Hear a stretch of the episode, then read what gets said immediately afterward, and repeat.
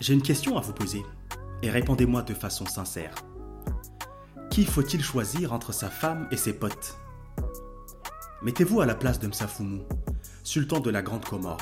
Ses conseillers et ses amis l'ont suggéré de détrôner son beau-frère pour ne pas déclencher une nouvelle guerre entre dynasties. Sauf que sa femme lui a dit que si tu prends une telle décision que tu oses destituer mon frère, tu peux dire au revoir à notre mariage. Je vous repose la question, que faut-il choisir entre l'amour et le règne? Vous écoutez DHC, des histoires sur les Comores, un podcast de Najat Maoulida, coproduit par Amdi Nadia. Épisode 1, entre l'amour et le règne. Nous sommes en 1877 à la Grande Comore.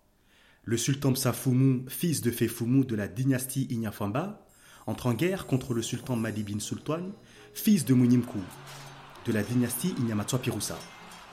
Grâce à ses soldats, sa stratégie et ses bonnes alliances, Msafoumou est sorti vainqueur de cette guerre. Il est devenu ce qu'on appelait à l'époque le Ntibé de l'île de Ngazija, en quelque sorte le roi des rois, le roi des sultans. Après cette guerre, Msafoumou s'est marié avec une femme qui s'appelait Bibi Anziza de la dynastie Inyamatsua Pirousa et qui était aussi une nièce du sultan vaincu.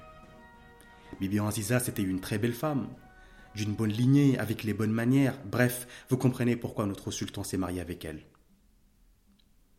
Après le mariage, lune de miel et tout ce qui va avec, notre sultan est tombé sur le charme. Il prend son beau-frère et lui donne le poste du sultan de Bambao. Sauf que les habitants de la région de Bambao n'ont pas validé ce choix. Les notables ne sont pas contents.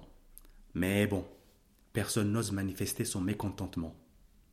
Jusqu'au jour où un certain Saïd Ali, Saïd Sultan, est arrivé aux Comores. Et là, c'est le début des embrouilles.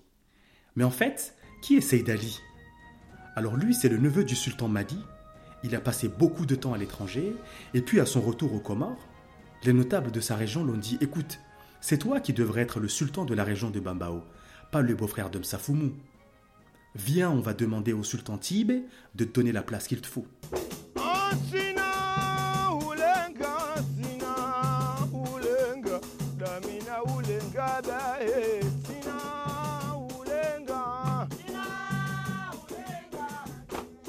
Donc ils sont partis au palais du sultan Tibé à Itzandra pour faire leur demande.